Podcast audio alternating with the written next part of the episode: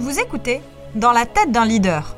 Le podcast de Marseille qui croise le management des navigateurs et des entrepreneurs. En 2008, Christopher a fondé Marseille, devenu aujourd'hui une référence du nautisme et du sport business. Nous accompagnons marins et dirigeants ambitieux dans le développement de leurs projets. Nous mettons notre expérience voile au cœur de la performance des entreprises. Dans ce podcast, avec Amandine, on vous partage notre passion pour le leadership et on vous emmène dans la tête d'un leader. Christopher y reçoit ses confrères et amis les plus grands marins de la planète. Amandine, quant à elle, accueille des dirigeants tout aussi inspirants. Un épisode voile, suivi d'un épisode business, mais toujours les mêmes thématiques abordées.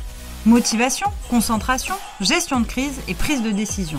Afin de décrypter ensemble, avec nos invités, les ressorts du management en mer comme à terre. Et d'entrer dans la tête d'un leader.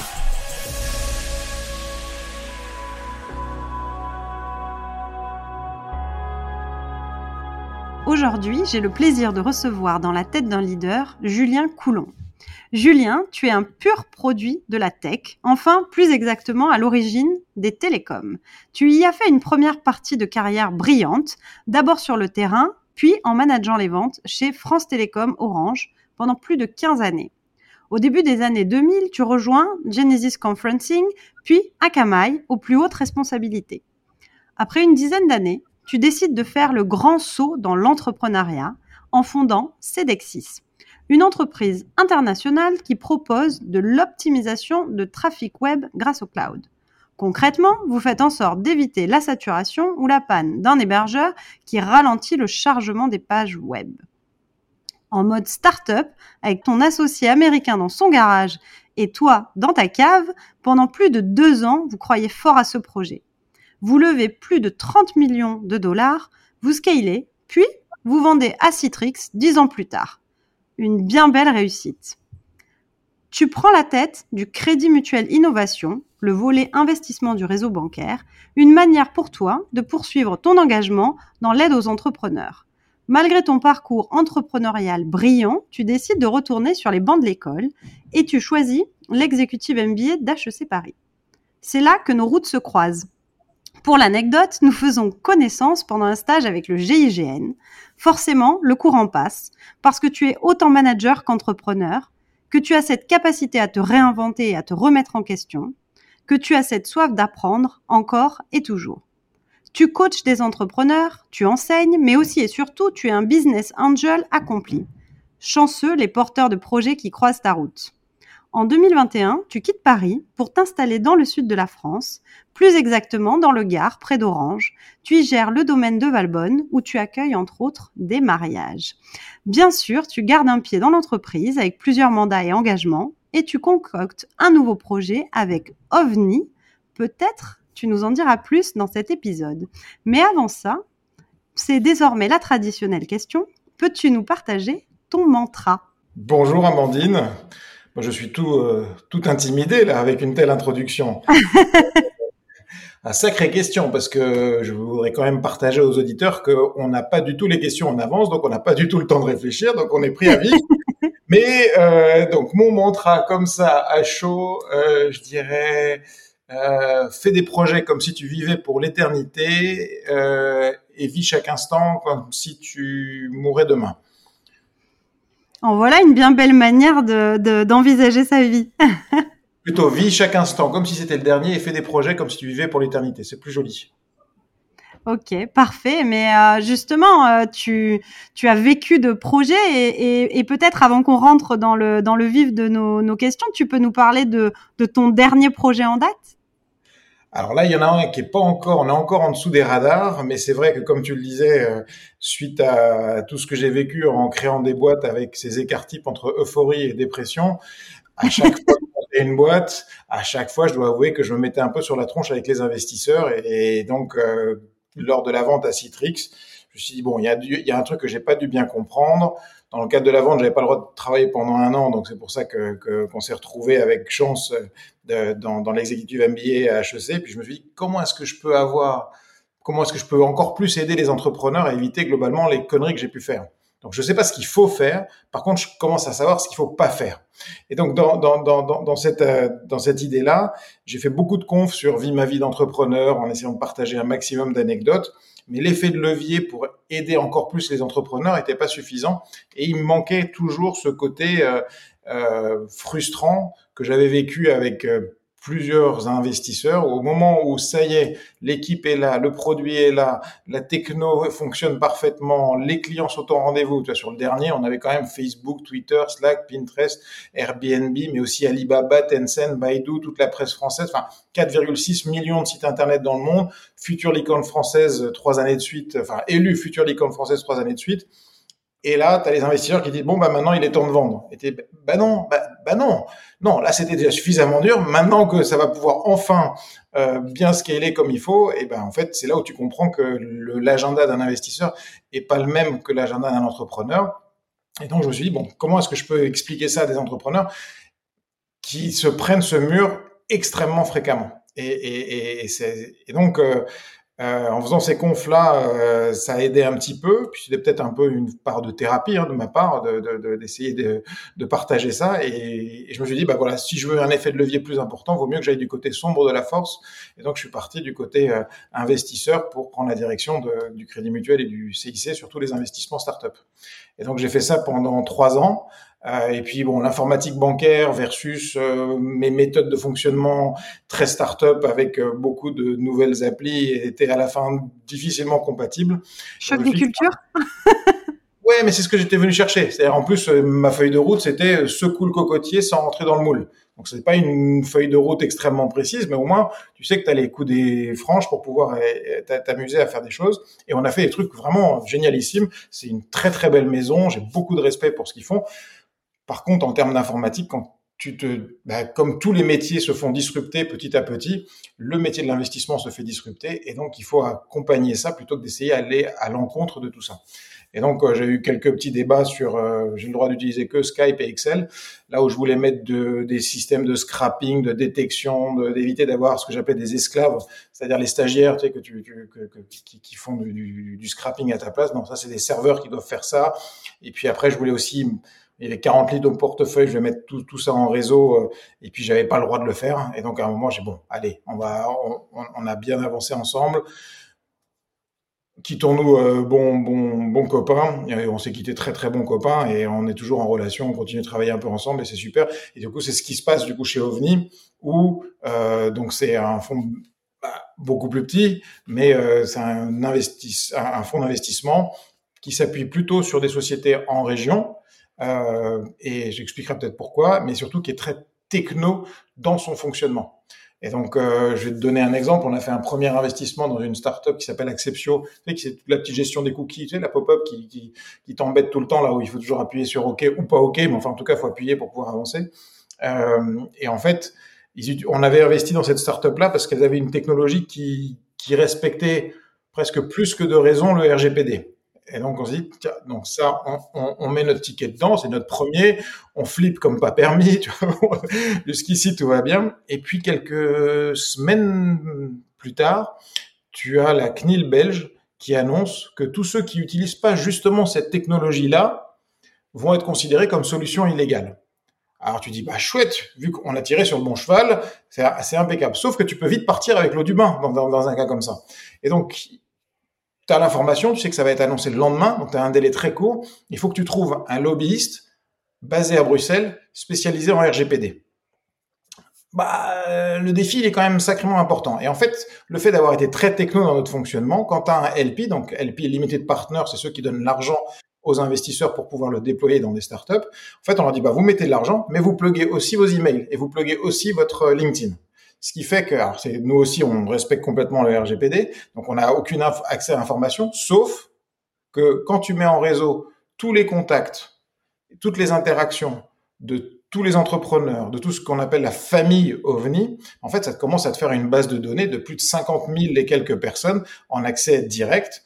Et là, tu tapes du coup dans cette base-là, Bruxelles, lobbyiste, RGPD, et on tombe sur trois profils. Il est la fais courte, mais il est 11 heures du matin. Allez, à 14 heures, on a sélectionné celui qu'on voulait. À 16 heures, on tombe d'accord. À 18 heures, le communiqué de presse est parti. Le lendemain, il est sur le bureau de, des gens de la CNIL euh, belge. Et qu'est-ce qui se passe? Bah, La CNIL fait son annonce. Tous ceux qui disent pas cette technologie se disent oh là, je suis dans l'inégalité, je vais me prendre une amende. Ils appellent la CNIL. Elle est débordée. Qu'est-ce qu'elle va assez naturellement faire? Enfin, en tout cas, on pense que c'est comme ça que ça s'est passé. Elle va fournir. Bon, ben voilà, parmi les solutions qui existent aujourd'hui sur le marché et qui respectent euh, cette, euh, cette, réglementation-là, c'est euh, euh donc Acceptio. Et c'est comme ça que le chiffre d'affaires augmente de 80% en un mois. Et puis, ben, trois, deux, trois mois après, il y a un nouvel investisseur qui vient parce que, ben, je dirais, subissant un peu cette croissance effroyable, il fallait quand même continuer à, à lever des fonds. Et ben là, nous, en tant qu'investisseurs, t'imagines bien qu'en trois mois, on a fait un multiple qui est très significatif parce qu'on a pu accompagner ça. Et sans la technologie, ça aurait pas pu le faire. Et donc ça, c'est le, je trouve, une des parties du nouveau rôle de l'investisseur, c'est-à-dire d'arriver à mettre en relation tout des, des, un réseau de, de, de, personnes bienveillantes qui vont se dire, bah voilà, je vais surfer, je suis une startup, je vais surfer sur wlemonde.fr et puis là, on a déployé un petit plugin qui va te donner tous les contacts qu'on a chez le monde. Et en tant que startup, je dis, ah ben moi, ce qui m'intéresse, c'est le directeur technique. Okay, il s'appelle Sacha. Je clique sur Sacha et il va pas être en contact avec Sacha directement, il va être en contact, bon, pour Sacha par exemple, il va être en contact avec moi, on va préparer le rendez-vous, tu n'as qu'une seule première occasion de faire une première bonne impression, hein, donc du coup tu vas préparer le rendez-vous, valider que l'offre répond à un vrai besoin et, euh, et, et, ensuite faire ton intro ou pas. Et tu vas gagner, on va en plus gamifier ça parce que tu vas gagner des crédits OVNI puisque tu as aidé une startup à raccourcir son cycle de vente. Et donc, comme tu raccourcis son cycle de vente, bah, tu gagnes en efficacité. Puis après, tu peux passer au board, etc. Donc ça, c'est que quand je parle de quelque chose de très techno dans son fonctionnement, euh, c'est, c'est, je trouve, euh, game changer par rapport à ce qui existe. Parce qu'aujourd'hui, quand tu es une startup et que tu veux euh, contacter un prospect, bah, c'est simple, hein, la personne répond plus au téléphone, elle répond plus au mail, elle répond plus à LinkedIn. Donc, euh, sauf si c'est ton voisin de maison et que tu arrives à y accéder quand tu vas faire tes courses, sinon ça devient compliqué d'accéder à tes prospects. Donc là, il faut arriver à travailler sur le réseau, et c'est ce que j'appelle la, famille OVNI. Donc ça, c'est vraiment la partie euh, aval, et la partie amont, c'est euh, c'est comment on va scraper et scruter des startups, puisqu'on fait du early stage, qui, qui répondent exactement à notre thèse d'investissement. Parce que mon ancien boss, on n'était pas d'accord et je dois avouer qu'il avait raison. C'est-à-dire que moi, je pensais qu'il fallait capter 100% euh, des startups qui se créent et aller chercher l'aiguille dans la botte de foin. Mais non, non, essaye de focaliser sur les 50 qui t'intéressent. Ouais, sauf que sans outils informatiques, c'est compliqué. Et, mais dans les faits, il, il avait raison. Donc, euh, Alain, si tu m'écoutes, mais écoute pas. Mais ce qui est génial dans ce que tu décris, parce que euh, pour, ceux, pour ceux qui ne te connaissent pas encore et qui vont te découvrir dans ce podcast, euh, tu as une grande humanité et, et une, une, une, vraie, un, un, vrai attrait hein, pour les relations humaines et justement pour cette création de liens. Et ce que tu décris euh, là-dedans euh, et que tu places, euh, que tu facilites grâce à la technologie, mais si je comprends bien, c'est quand même toujours de maintenir ce lien, de créer ce réseau, de mettre en contact les bonnes personnes au bon moment. Et tout ça, en fait, la technologie rend possible le lien humain quelque part dans ce que tu décris. Oui, ça, rend possible le lien humain et puis ça évite de donner des tâches, euh, j'allais dire subalternes ou, désagréables ou qui, n'utilisent pas euh, ton, ton, jus de cerveau correctement à des gens qui ont un potentiel. Euh, ça me fait mal au cœur des fois de demander à un stagiaire d'aller scruter euh, du LinkedIn toute la journée. Son cerveau peut faire des choses beaucoup plus productives et surtout créer du lien. Je préfère qu'il aille dans des meet-up, rencontrer d'autres entrepreneurs et se faire son propre réseau plutôt que de passer son temps sur LinkedIn à essayer de, de, de, de, de gamifier euh, LinkedIn et contourner toutes les règles de sécurité qui t'empêchent de faire trop de recherches sur LinkedIn. Eh oui, tout à fait. Écoute, merci pour déjà le partage de ce projet. Euh, ça, hein, ça donne envie, euh, ça donne envie de, de suivre l'avancée. Alors maintenant, nous allons rentrer euh, dans la phase, bah, dans ta tête, hein, puisque le podcast c'est dans la tête d'un leader. Le but c'est de comprendre comment est-ce que tu fonctionnes, toi, en tant qu'entrepreneur, en tant que dirigeant, euh, et que tu partages avec nos auditeurs euh, tes tips, euh, voilà, ce que tu as appris avec le temps. Tu disais justement, hein, peut-être ce qu'il faut faire un petit peu et aussi ce qu'il faut pas faire, comme tu le disais. Et donc, sur la première partie, qui est une thématique qui nous est chère chez Marseille, c'est la prise de décision. Donc, la question est simple, comment toi, tu prends tes décisions. Alors attention, on parle des décisions stratégiques, des décisions importantes, pas de toutes les micro-décisions qu'on a à prendre chacun toute la journée. Donc comment est-ce que tu as un process pour décider ou est-ce que tu en as créé un avec le temps? Comment ça fonctionne dans ta tête sur ça? Alors, je vais te parler peut-être d'une évolution. C'est-à-dire que par exemple, quand, j'étais chez Akamai, euh, donc tu es dans, es dans du modèle économique récurrent et ce qui fait que plus tu as de clients, plus tu as de boulot, plus tu génères de chiffre d'affaires, plus tu as de clients, plus tu as de boulot, et tu as une spirale infernale, et à la fin, c'est toi qui, qui, qui implose, tellement tu, tu, tu, tu, tu peux pas déléguer, parce que il y en a de partout. Y a un moment, euh, tu sais que la solution, c'est de déléguer, mais c'est, on est dans des métiers que j'appelle des métiers gangrènes, c'est-à-dire des métiers où un tout petit problème que tu résous en une minute, tout de suite, peut se transformer, si tu le laisses pourrir deux semaines, en un énorme problème qui va te prendre des mois. Et par exemple, euh, j'avais toujours cette discussion avec ma femme sur euh, tu bosses pendant les vacances? Oui, je bosse un tout petit peu pendant les vacances, donc tu décroches jamais vraiment parce que ce petit problème qui te prend une minute et qui te fait rire le jour où tu le résous au bord de la plage, euh, bah c'est parfait. Sauf que si tu le résous pas et que tu rentres de vacances et qu'il s'est passé une semaine, tu vas mettre peut-être deux semaines, trois semaines à le résoudre. Et là, euh, tout ton bénéfice de vacances, tu l'auras perdu. Donc, une fois que tu as ingurgité et compris ça, ça, ça, ça, marche pas mal. Après, euh, dans, les, dans les décisions stratégiques, moi, j'adore le côté esprit d'équipe. Et donc, une décision, quelque part, c'est euh, c'est un problème à résoudre. Si, si, si j'essaye de faire un, un, parallèle. Et donc, ce problème à résoudre, euh, la méthodologie que j'avais, c'est qu'on avait un, un un objet. Euh, on se mettait en réunion le vendredi matin, on prenait l'objet, je le posais au milieu de la table et je disais, bah voilà, voilà comment moi je vois ce problème, voilà les tenants et les aboutissants, voilà les pressions que j'ai et euh, mon angle de vision, comme on est tous autour de la table, mon angle de vision c'est tel, tel, tel, tel, tel projet et voilà les problématiques que je rencontre. Maintenant, toi qui es en face ou de trois quarts, tu vas avoir un autre angle de vision, comme si tu avais une autre paire de lunettes. Comment toi tu vois le problème et quelle solution t'imaginerais. Et en faisant ça, euh, non seulement tu impliques tout le monde à la résolution et à la prise en compte et à la résolution du problème, mais c'est surtout qu'une fois que la réunion est terminée, c'est pas forcément la solution qui est trouvée, c'est des pistes de solutions qui sont trouvées. Et donc chacun part avec euh, son, petit bout de sac à dos ou, le, petit bout de la solution qu'il va tester, et on va chacun de son côté va essayer de, déjà va être euh, engagé à le résoudre parce qu'il sait que, que, que, sinon ça va être ça va être compliqué. Et puis une semaine après, ou euh, si c'est un problème plus plus plus grave ou une décision plus grave, deux jours, trois jours après, on revient et on reprend et, et, et, c'est comme ça que tu arrives à, à, avoir une, une vue 360 de ton problème.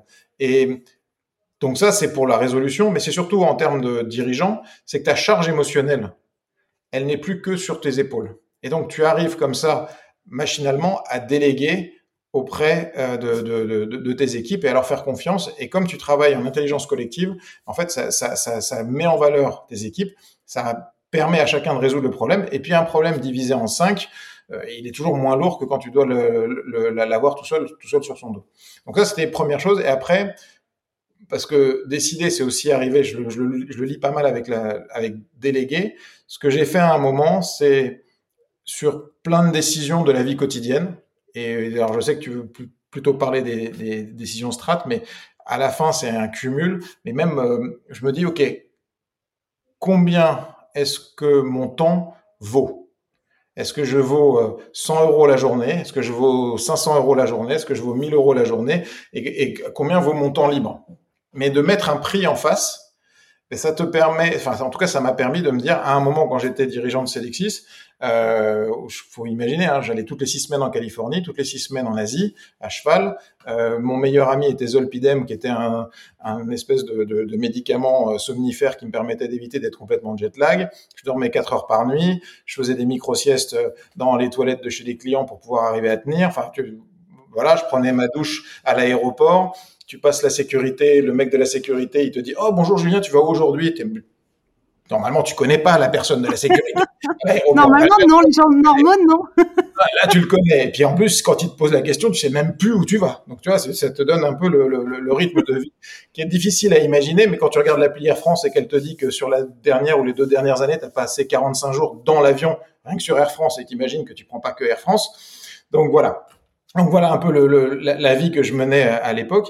Et, et, à ce moment-là, je me suis dit bon bah voilà, très bien avec ma coach, parce que je pense qu'il faut être accompagné dans, dans, dans, dans, quand on est entrepreneur, euh, c'est trop dur sinon. Euh, je me suis dit, bon, ben voilà, moi, mon prix, c'est 1000 balles, 1000 euros. Voilà. Et donc, tout ce qui est en dessous de 1000 euros, même si j'ai très envie de le faire, eh ben, je le délègue. Et donc, tu prends par exemple, je suis à la maison, est-ce que euh, faire le ménage, euh, ça vaut 1000 euros la journée ou est-ce que je prends une femme de ménage? C'est facile. Et donc là, tu te dis, bah ok, c'est facile à déléguer. Mais si tu fais ça pour en fait, tu te forces à déléguer quand tu as toujours un peu de mal en tant qu'entrepreneur à, déléguer, c'est pas mal. Parce que mine de rien, quand tu démarres ta boîte, tu es un couteau suisse. Et donc, tu as euh, la lame, la lime, le, tire-bouchon, c'est le plus important. Et, et, puis, plus ça avance, plus ta boîte elle grossit, plus tu donnes la lame à, l'équipe commerciale, et puis après tu donnes la lime à l'équipe marketing, et puis tu donnes le tire-bouchon aux équipes techniques à tout hasard, et, etc. Euh, et, et, à la fin, tu te retrouves toi en tant que support d'un couteau suisse, mais tu sais plus rien faire en fait. Donc tu as les galons, tu as la reconnaissance, tu as le support de couteau suisse. Et c'est ce qui fait que quand tu vends ta boîte, bah, tu pleures. Et moi, j'ai pleuré quand j'ai vendu Cedexis, j'étais sous la douche, je pleurais parce que tu sais même pas si tu es capable de faire une présentation, tu sais même pas si tu, tu, tu sais plus si tu es capable de faire. Et euh, bon, et puis après tu as ta femme qui te dit bon, si tu continues à tondre la pelouse, il y aura plus d'herbe. Donc euh, je, je sais pas combien de fois par jour tellement je m'emmerdais. je me suis dit, bon voilà, je vais faire un truc un peu bizarre, je vais reprendre mes études, j'étais autodidacte, je dire bon pourquoi pas. Donc voilà, donc là pour les prises de décision en groupe, c'est globalement on regarde le problème avec une vue 360 on distribue ce qui permet de réduire ta charge émotionnelle, on distribue, chacun est, euh, responsable de, sa partie, tu reviens, et, à la fin, ça, te permet d'avoir des décisions qui sont intelligentes, posées, euh, et, ça, c'est des points. Après, euh, mais aujourd'hui, dans tes décisions, puisque dans, là, tu me partages tes décisions en tant que, dirigeant, mais aujourd'hui, tu as des décisions aussi en tant qu'investisseur. Euh, est-ce que tu me parlais tout à l'heure du, test de, des critères de financement? J'imagine que tu as des critères objectifs, mais est-ce que des fois, il n'y a pas un peu de, feeling qui rentre en ligne de compte? Je vais dire, la petite voix. Écoute ta petite voix. Et donc, moi, c'est ce que j'allais dire, c'est vraiment, c'est euh, si ma petite voix, elle me dit ça passe pas, ou euh, quand il y a un doute, il n'y a pas de doute, tu passes. Et ça, c'est quand tu me parlais de mantra, euh, des petites phrases comme ça, j'en ai pas mal. Hein. J'ai pas un problème, on a un problème et on va le résoudre ensemble. Euh, et un autre mantra qui, fait beaucoup marrer mon entourage, c'est quand on est dans une situation où tu sens que tu sens que ça va être compliqué, tu sens que c'est un peu pourri comme situation, et que l'ambiance de groupe peut se dégrader à cause de ça. On n'est pas en pleine galère, on est en train de se créer des futurs souvenirs. Mais mine de rien, en voyant les choses comme ça, bah maintenant il y a des événements qui ont été compliqués. Vraiment, je me souviens d'une anecdote où on était à Amsterdam euh, au salon de l'IBC. Donc c'est le plus gros salon d'Amsterdam, c'est le salon le plus crevant que je connaisse. Et euh, je prenais toujours des Airbnb euh, parce que comme j'avais neuf bureaux dans le monde, je voulais pouvoir les mélanger. Et, euh, et, en plus, je filais qu'une seule clé. Comme ça, tu es sûr que avec les jet lag, ils sont obligatoirement réveillés parce qu'ils sont obligés de partir vu qu'il n'y a qu'une seule clé. Et puis, ils sont tous ramenés. Si jamais ça, ça boit un peu trop le soir, ils se ramènent parce que là encore, il n'y a qu'une seule clé. Donc, tu es sûr qu'ils rentrent tous euh, à la maison. Ils sont solidaires les uns des autres. Bon, ça, c'est pour la pour l'anecdote. Et, euh, et donc, euh, euh et donc on, on, on, réserve ce Airbnb, puis on arrive sur place et il est occupé. Plus un hôtel, plus une chambre, plus rien, et t'as pas de Airbnb. Donc là, assez vite, tu as tes équipes qui vont te dire oh, putain, il fait chier ce coulon, il pourrait pas prendre des hôtels comme tout le monde, il est obligé de prendre des Airbnb. bien fait machin. Et tu vois et tu sens l'ambiance qui peut euh, parce qu'en plus économiquement c'est un, petit peu plus intéressant mais pas forcément. Mais tu crées cette, cette, cette tu vois louer une baraque Airbnb ça peut être sympa. Et euh, on se débrouille euh, pour avoir une pièce dans laquelle tout le monde dort. Donc tu es avec tes collègues tu as une nana six mecs euh, une salle de bain et tout le monde dort. Ben, là, sur le moment, ça peut être un bon plan galère, franchement. Un peu, un peu. Et sauf que si tu transformes ça en disant, bah voilà, on est en train de se créer des futurs souvenirs, en fait, ça fait marrer tout le monde. Et puis maintenant, quand on en parle, tout le monde se marre et tu as créé un événement euh, de, de, de, team building euh, de, tous ensemble. Donc, euh, donc, euh, donc voilà. Donc ça, c'est euh, des points que, que, que, que j'aime bien partager en tout cas.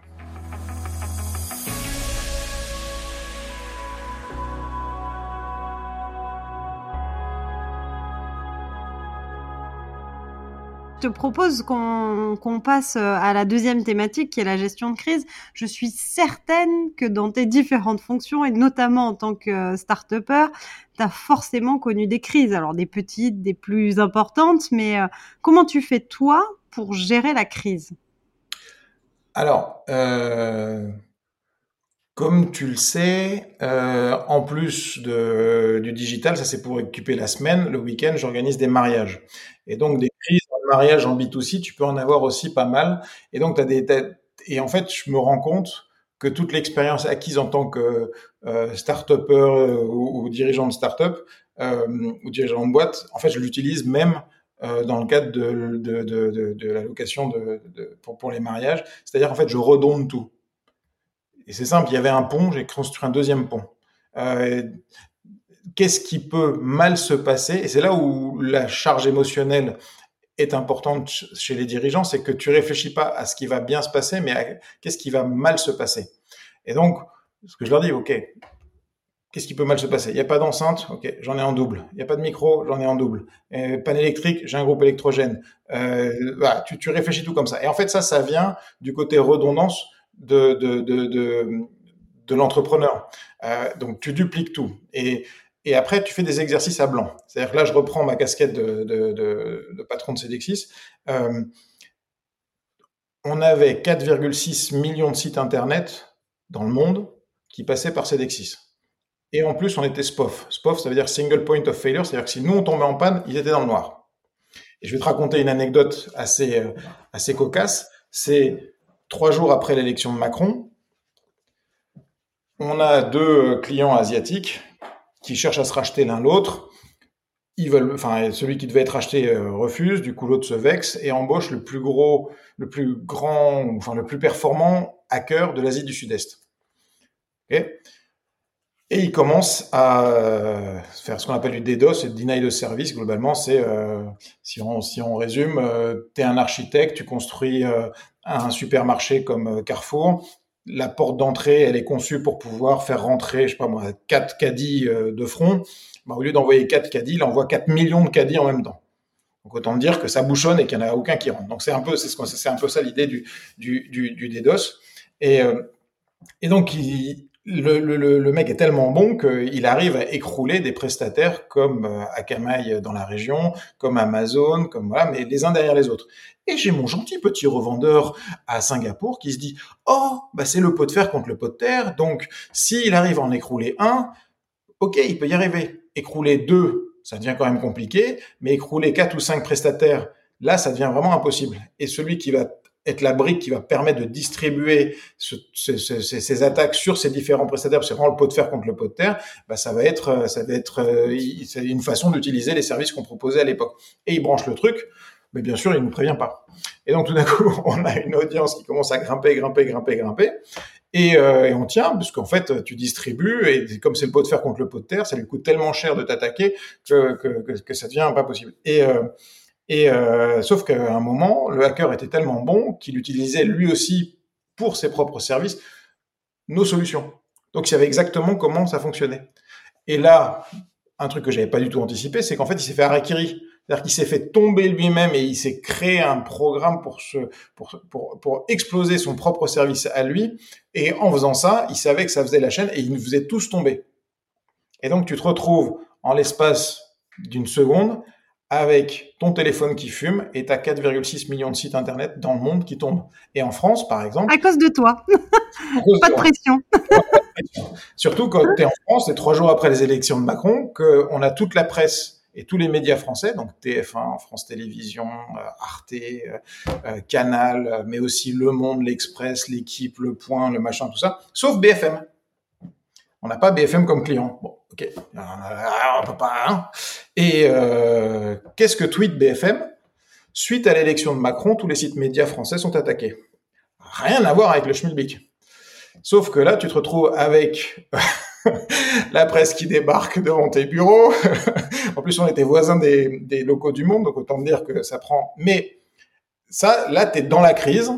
Et pour encore pour, pour, pour, pour en rajouter, c'est que si on, pour, pour raccourcir les cycles de vente, on garantissait, on avait une structure technique qui nous permettait, permettait de garantir 100% de disponibilité. Donc, euh, toi, tu passes pas trop de temps au juridique. Euh, si ça tombe en panne, on vous rembourse. Si ça dépasse une heure, Sauf que là, ça faisait 1h10. Et donc, je devais deux mois de facturation à 100% de mes clients.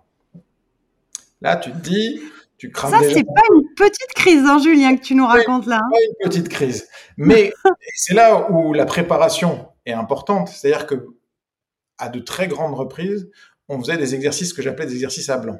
C'est-à-dire que tu es dans un mode startup, tu vois, ouais, on avait le baby foot, ouais, on a des walking desk. D'ailleurs, là, je te parle, je suis sur un walking desk, tu vois, et on, est dans un, dans un modèle de, de, de, startup où euh, tout le monde est hyper investi, on s'entend super bien, enfin, tu vois, bonne ambiance, euh, et, sauf que là, quand tu es dans un mode comme ça, tu passes en mode militaire. Et comme on avait préparé ça, on avait comme un gong, et on faisait des, exercices à blanc, on dit, OK, là, maintenant, tout de suite, tous les sites sont par terre, qui doit faire quoi? Et comment prévenir tous tes clients qu'il faut te bypasser. Donc, euh, de, de, contourner la technologie. Qu'est-ce que le client doit faire pour te contourner? Et donc, ça veut dire qu'il faut que tu aies le bon contact, le 06, que tu puisses le joindre au bon moment et tout ça. Et donc, on avait des exercices à blanc. Et on savait que certains clients pourraient pas. Tu vois, en France Télévisions, par exemple, dans la structure, on savait que eux, ils partiraient dans le noir avec nous. Mais c'était comme ça. Euh, au moins, on était prévenus. Et le fait d'avoir fait ces exercices, ces anticipations et cet entraînement régulier fait que quand c'est arrivé, eh ben c'était comme un exercice à blanc, sauf euh, les médias devant la porte et, euh, euh, et, et, et, et, les téléphones qui sonnent plus que de raison. ça reste quand même que de l'internet, hein, mais bon, c'est vrai que quand tu sers plus les pubs de Facebook, ça se voit un peu. Hein, quand t'as plus Twitter, ça se voit un peu. Donc, du coup, on a fait ça, et la plus grande satisfaction, c'est que le fait d'avoir été très présent avec les clients avant, de les avoir chouchoutés, dans mes service level agreement, on devait rembourser deux mois de facturation. Et ben sur 100% des clients, on a eu zéro demande d'avoir. Pas un euro, un penny, un, rouble, un, un, dollar, rien. Et pourquoi? Parce qu'en fait, on avait créé des chouchouteurs de clients, donc des account managers, mais très proches des clients. Et, euh, et les clients savaient que si ils étaient le seul à, demander un, avoir, en fait, moi je les appelais en leur disant mais vous savez que euh, vous êtes le seul parmi tous nos clients à demander un avoir. Est-ce que ça se passe mal avec votre interlocuteur? Il va être entre guillemets la risée de tout ça. Donc tu, joues un peu euh, sur la corde sensible. Et résultat, on a eu zéro demande d'avoir et, euh, ça c'est super. Donc là, quand tu parles de belle crise, c'était sport, c'était sport. J'imagine. Alors comment on fait pour garder la tête froide dans ces moments-là? Bah, tu vas sur BFM et tu leur dis arrêtez de raconter n'importe quoi sur Twitter. comment on fait pour garder la tête froide? Franchement, l'équipe, l'équipe, l'humain, euh, la solidarité, euh, où, tout le monde est, est, solidaire, tout le monde est dans, dans, dans, dans cette famille-là, et puis d'avoir un bon équilibre vie perso, vie pro. Euh, voilà, donc on essaye d'avoir ce qui est loin d'être facile. Hein. 70% des entrepreneurs divorcent, la moyenne française c'est 44,6. Donc euh, on voit bien qu'il y, y, a quand même des, des, des dilemmes à régler. D'ailleurs, euh, s'il y a des entrepreneurs, futurs entrepreneurs qui nous entendent, avant de vous lancer, s'il vous plaît, demandez à votre mari, votre femme, votre concubin, votre concubine, sinon vous rentrez dans le phénomène des 3D. Dépression, divorce, dépôt de bilan. Et vous pouvez le prendre dans n'importe quel sens. Et le eh oui, malheureusement. 3D, tu sais, hein, Amandine, il génère le phénomène des 5C. Tu connais le phénomène des 5C Non. con, mais c'est comme ça. Donc, c'est ça. Donc voilà. Mais euh, non, non, l'équilibre et puis euh, ouais, les mantras, c'est vrai. Euh, on en a pas mal.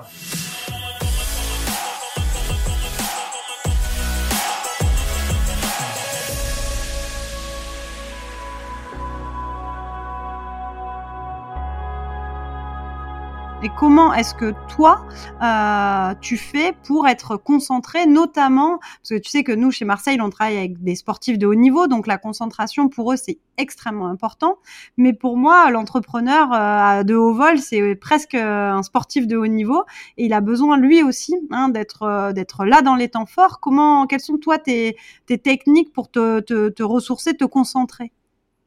Hmm, bonne question. Ben, je suis complètement en phase sur le fait que le sportif et l'entrepreneur ont, ont, des valeurs assez proches. Moi, j'ai fait les championnats de France de natation. Alors, ça se voit plus. Hein. Les carrés de chocolat se sont transformés en mousse au chocolat. Mais euh, c'est vrai qu'il y, y, a pas mal de choses dans la respiration, euh, dans la concentration. Euh, ensemble, on a fait le GIGN. Euh, et apprendre sur soi et comprendre quelles sont ses limites, euh, c'est quelque chose qui qu'on sous-estime complètement. On pourra parler des anecdotes quand il y avait euh, des tentatives de prise d'otage et on, on, devait. Euh, parce que je crois que c'est toi qui l'as tué en plus. Le... oui, je crois qu'effectivement, moi j'ai eu une réaction un petit peu disproportionnée, il me semble. bon, pour l'anecdote, tu vois. Je précise pour nos auditeurs que c'était des, des, des, fausses balles, hein, qu'on soit bien clair. Oui, mais c'était assez amusant pour nos auditeurs. Euh, on a des casques qui, qui, font, je sais plus, qui faisaient au moins 5 kilos, les casques de. de, de, de C'est ça. Voilà, on avait des euh, gilets pare-balles qui faisaient peut-être 30 ou 35 kilos.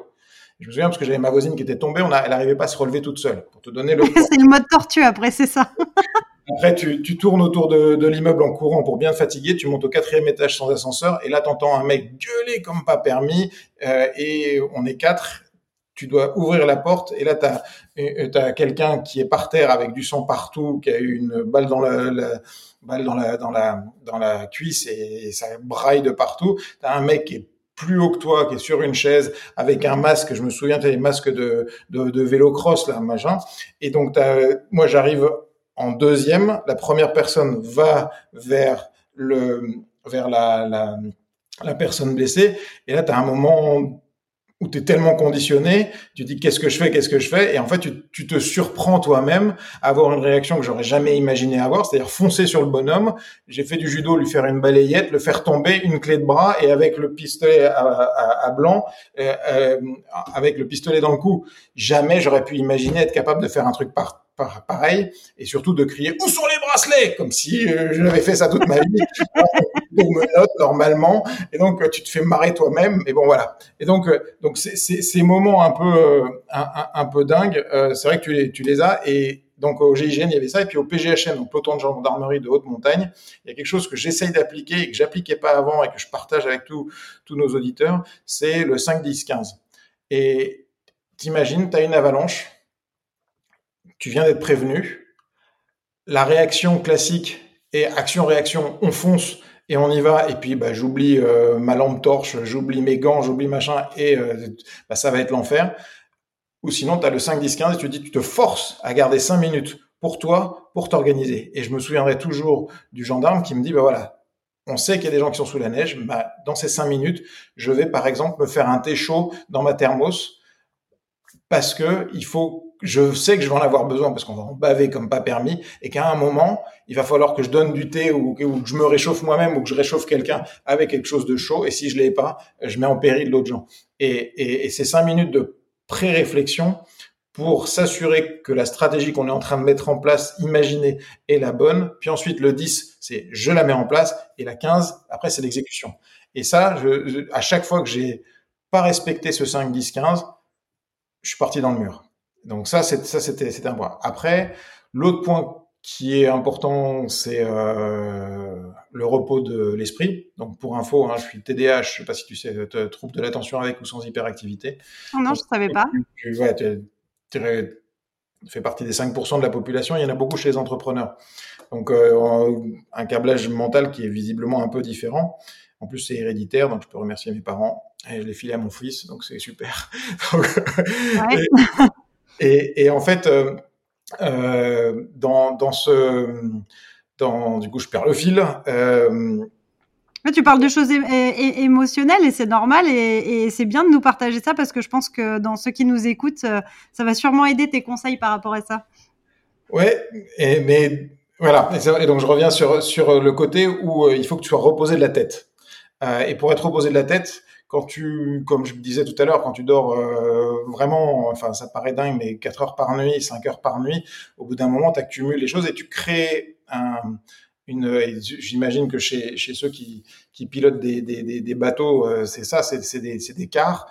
Bah, tu es un peu dans, ce, dans ces méthodes-là. Et donc tu fais des micro-siestes.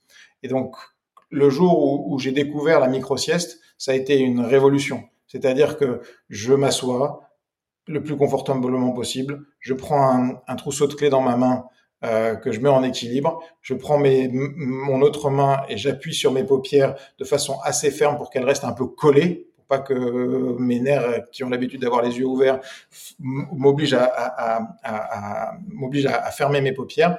Et puis ensuite, j'essaye de d'identifier mentalement la différence de température entre l'air qui rentre dans mes narines et l'air qui sort dans mes narines.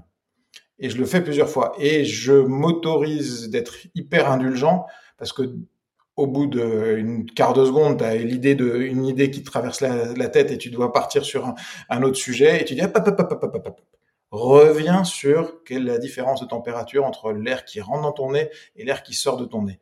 Et au bout de une minute, je dors.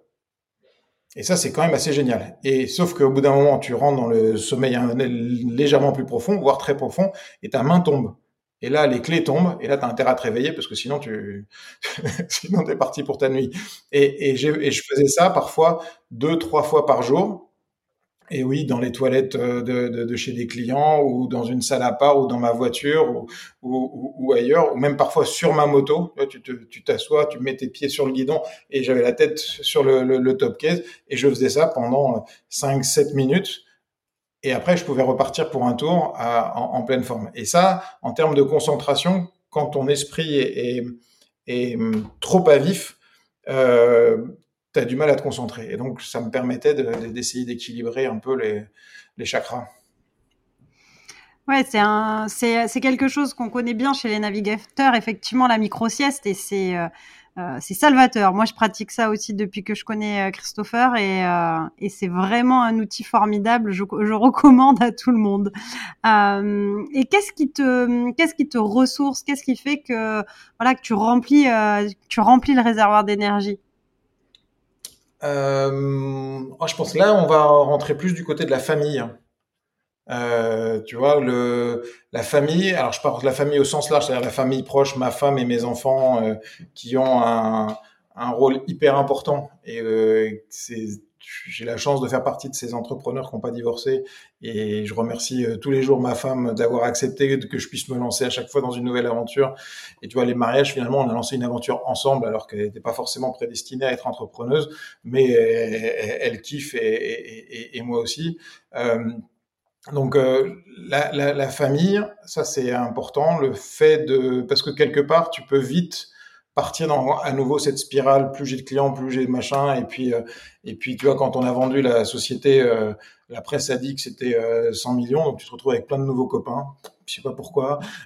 et ça peut vite te monter à la tête. Alors, je rassure nos auditeurs que quand on a une startup, on fait appel à des investisseurs et qui vous prennent une très, très, très, très, très, très grosse part du capital. Donc, à la fin, il vous en reste pas forcément beaucoup. Et pour l'anecdote, on a eu 23 propositions de rachat.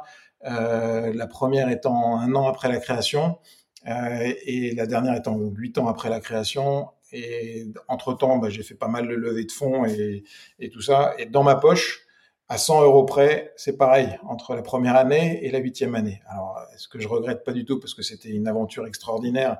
Mais donc voilà, juste euh, j'arrête d'avoir des contacts. Oui, il faut lever le mythe de des, des, gens qui vendent et qui deviennent multimillionnaires ou milliardaires. tu, tu, c'est, en tout cas, en plus, tu le fais pas pour ça. Donc euh, voilà. Donc la, la, famille, quand je pense famille au sens large, donc ma, ma, femme et mes enfants définitivement, et puis la famille qui sont les équipes. Euh, et j'étais moi très attaqué, très attaché aux équipes. Et, euh, et tu vois, même là, on va fêter bientôt les cinq ans après la vente. Euh, j'ai encore eu des messages hier euh, des Cedexis People.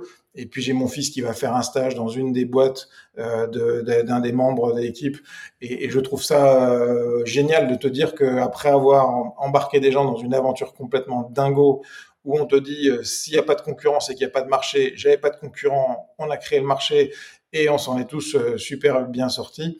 Bah, le fait de se dire que maintenant, de ces équipes, il y en a, je sais plus, je crois c'est 30 ou 40% qui ont créé leur propre boîte,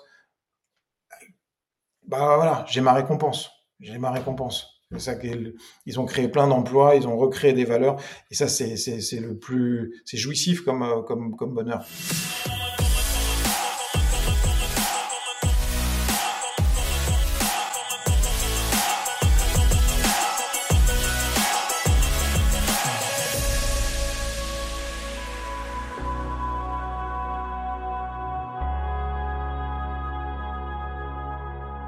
Dernière partie, on parle de motivation, euh, à commencer par la tienne, euh, avant de parler de celle de tes équipes. Euh, du coup, je comprends dans ce que tu viens de dire que tu tires une, grande part de ta motivation dans, dans justement cette création de, valeur, de, communauté avec tes équipes aussi. Ah oui, complètement. C'est voir le bonheur. C'est marrant de se dire on vend une solution technologique, etc. Mais voir les yeux de tes clients euh, scintiller, de voir. la, première anecdote, on n'a pas de clients. La techno, elle est pas sèche. Euh, je suis en train de déjeuner avec un Américain et là, mon téléphone sonne. Ok, qu'est-ce que fait un bon Français quand le téléphone sonne en plein repas? Il raccroche sauf que ça sonne à nouveau. Donc ça, c'est un code avec mes enfants. Si tu appelles deux fois d'affilée, c'est que peut-être que tu as emprunté le téléphone de quelqu'un, donc il y a quelque chose. Donc je décroche et c'était pas du tout mes enfants. C'est bonjour, je m'appelle Eric Parent, je suis, euh, je bosse pour une, pour Carla Bruni Sarkozy. Ok. Euh, et euh, il paraît que vous pouvez me sauver la vie. D'accord. alors on parle de quoi. Et donc, en fait, elle avait lancé son site internet. Ça faisait deux jours qu'il était en panne. Donc là, c'est moi qui étais vexé parce que j'avais toujours ces genres d'infos. Ça me remontait quand même assez vite. Donc, comme quoi, c'était, et le, site était tombé en panne. Et donc, euh, euh, il paraît que vous pouvez me sauver la vie parce que le commercial, le directeur commercial, le directeur technique et le technico-commercial avaient tous été remerciés. À se demander si dans la famille de Carla Bruni, il n'y avait pas quelqu'un qui avait un peu le bras long. Donc voilà, il a récupéré la patate chaude et il se retrouve à devoir gérer ça. Je dis ok, euh, mais moi, comme vous savez, j'ai pas encore de clients, je sais pas si ça marche. Et je dis d'un autre côté, ça fait deux jours que vous êtes dans le noir, donc ça peut pas être pire. Donc on tente, on teste le truc. 23 minutes après, le site refonctionne. Hop, génial. Et ben là, la, le, ton client qui te dit, ok, qu'est-ce que je peux faire pour vous euh, Combien est-ce que je vous dois? Je dis, mais j'ai même pas créé la structure. Donc, j'ai même pas de cabis, je peux même pas vous facturer. Je peux même pas vous facturer. Donc, euh, je veux juste pouvoir buzzer sur l'événement et ça, ça génère d'ailleurs d'autres anecdotes de, parce que du coup, je me suis fait convoquer à l'Elysée. Enfin bon, c'était assez drôle. et mine de rien, le fait de se dire que le, le, le, type est devenu DG euh, suite à, à cet événement-là, bah, non seulement bah, tu as redonné le sourire à Carla Bruni qui passait à la télé le soir même, donc fallait que ça fonctionne. lui, il a gardé son poste et en plus, il a eu une grosse promotion. Bah, des petits événements comme ça, bah, tu te dis, OK, un petit côté, euh, on se sent un peu utile, quoi. On a, on, a fait en sorte que ça, que, ça se passe bien. Donc, non, les motivations, euh, ouais, le, tu vois, même si on prend le cas des mariés, euh, on a acheté un lieu qui était presque abandonné depuis dix ans, on a fait énormément de travaux à marche forcée, mais à marche start-up, c'est-à-dire du 5 heures du mat, 1 heure du mat pendant 6 mois, euh, vraiment samedi, dimanche compris, bosser comme des sourds. Et il y a des moments où tu as des moments de solitude. Et je me souviendrai toujours d'un coup de fil de ma femme qui dit, mais comment on en est arrivé là? Elle était à Paris avec les enfants, moi j'étais ici euh, tout seul, Covid, confinement, machin. Et, en fait, à ce moment-là, tu te dis, OK, c'est un lieu du 16e siècle, il y a des gens au 16e siècle qui, ont construit cette ancienne magnanerie. Et là, elle est euh, pas détruite, mais enfin en très mauvais état. On va le faire aux petits oignons avec le souci du détail. Et notre satisfaction, ça sera le sourire des mariés quand ils viendront et le sourire de leurs invités. Et ben, c'est ma récompense c'est ma récompense de, de, de, de, voir des gens heureux qui, qui, qui vivent euh, un moment hyper important de leur vie dans euh, le domaine de Valbonne, qui est quand même euh, une nouvelle aventure qui occupe bien les week-ends. Eh oui, mais je crois que globalement, tu es, tu es toujours bien occupé. ouais, on se reposera quand on sera mort, comme disait je ne sais plus qui. Ça, tu as bien raison, on se rejoint là-dessus. Alors, euh, dernière petite question sur la motivation, puisque c'est bien d'être motivé soi-même, mais quand on est entrepreneur pour le vivre aussi, c'est pas toujours aussi simple que ça d'emmener euh, tout le monde dans sa motivation. Alors, euh, c'est quoi ta technique pour, pour motiver les troupes avec toi? Alors, moi, je suis pas mal dans le management par l'exemple, donc je participe beaucoup. Je les emmène en réunion ou ils m'emmènent en réunion. Et tu vois, tout à l'heure, je parlais du couteau suisse qui perd chacune de ses options parce que voilà. Et je me souviendrai toujours euh, d'avoir moi-même besoin de ma picouse de d'adrénaline ou de satisfaction en me mettant à genoux devant les commerciaux en leur disant s'il vous plaît emmenez-moi en clientèle j'en ai besoin. Tu vois vraiment sous cette forme là et, euh, et, et, après la transparence. C'est-à-dire que je leur partageais vraiment beaucoup de choses. Euh, même tu vois quand on avait une 23 propositions de rachat bah, j'ai partagé les 23. Je leur ai dit, tiens, voilà, on a quelqu'un qui s'intéresse à nous, ça nous intéresse pas, mais voilà pourquoi ça nous intéresse pas, voilà ce qui est bien, voilà ce qui est pas bien, et d'être hyper transparent parce que, euh, tu vois, quand, euh, quand, on faisait des, des, des, des, des réunions euh, kick-off, j'invitais toujours les moitiés. Euh, parce que je passais plus de temps avec les moitiés à les remercier de ce qu'elle ou ce qu'il faisait pour la personne qui travaillait pour, pour la boîte. Parce que, euh, mine de rien, les contraintes d'une startup, tu les ramènes à la maison. Et si euh, tu as madame ou monsieur qui euh, est pas d'accord ou qui trouve que tu gagnes pas assez ou que tu t'investis trop, il te faut aussi un sponsor à la maison. Donc ça, c'était et, et aussi s'assurer que l'équilibre euh, vie perso, vie pro de tes, des membres de ton équipe euh, sont, euh, sont, sont, sont, sont, présentes. C'est-à-dire que celui qui bosse trop, ben ok, je le forçais à bosser moins. Et, et, et c'est bizarre de se dire que tu dois forcer tes équipes à bosser moins, mais quand tu as créé cette spirale euh, positive avec des gens hyper enthousiastes, en fait, l'enthousiasme entraîne l'enthousiasme, et, et, quelque part, tu, tu, je sais pas, c'est peut-être une, une, sauce magique, mais j'avais Cécile que, qui était, tu vois, assistante, je la surnommais mon deuxième cerveau, mais on était encore à l'incubateur que j'ai embauché mon deuxième cerveau. tu vois, en me disant, euh, qu'elle allait fluidifier euh, et identifier tous les petits euh, grains de sable qui peuvent survenir. Et, et, tu peux pas, toi, en tant que dirigeant, en étant dans l'avion tout le temps, les voir. Par contre, elle, elle pouvait. Et puis elle me disait, bon, euh, un tel, ça serait bien que tu prennes un café avec lui. Euh, et si je le faisais pas, elle me scotchait au mur. Et, et, et ça, c'était un rôle fondamental dans les entreprises, fondamental. Le succès de la boîte est, est, est grandement lié à cette complicité euh, qu'elle a su créer avec les équipes en filtrant ce qu'il fallait me remonter, mais en, ayant aussi la confiance des équipes. Et les, équipes savaient qu'elles n'allaient pas tout me remonter, parce que tu as toujours un peu cette espèce de hiérarchie à deux balles là, mais, mais c'est, c'est, c'est, euh, ça, ça c'était des points euh, qui, qui, voilà, qui créaient ce, ce, ce, lien entre tout le monde. Voilà. Après, j'ai pas de, de recette miracle. Euh, parce que même, tu vois, chez Crédit Mutuel, on a à un moment réussi à le faire, mais c'était, c'était, c'était pas aussi simple. Après, tu avais le Covid, la distance et tout ça. Mais c'est, c'est un peu ce que je recherche à faire parce que c'est, c'est ce qui motive les gens. Tu passes quand même beaucoup de temps euh, au taf. Euh. Ça, c'est sûr. Ça, c'est sûr. Euh, on arrive déjà à la fin de, de notre entretien. Et oui, je pense que tu, on pourrait, on pourrait poursuivre ces discussions pendant pendant longtemps. Et euh, merci d'avoir partagé les choses avec autant d'authenticité et de transparence. Euh, Est-ce que tu as euh, un dernier petit mot, un petit conseil en plus euh, à partager à nos auditeurs?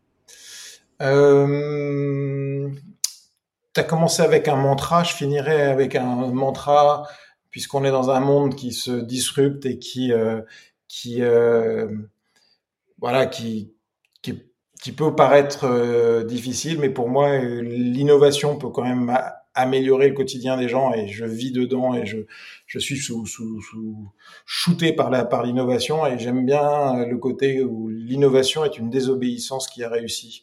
Et donc pousser les gens à la désobéissance dans un objectif d'innovation est, est, quelque chose qui voilà, restons pas dans nos précarés, ouvrons-nous.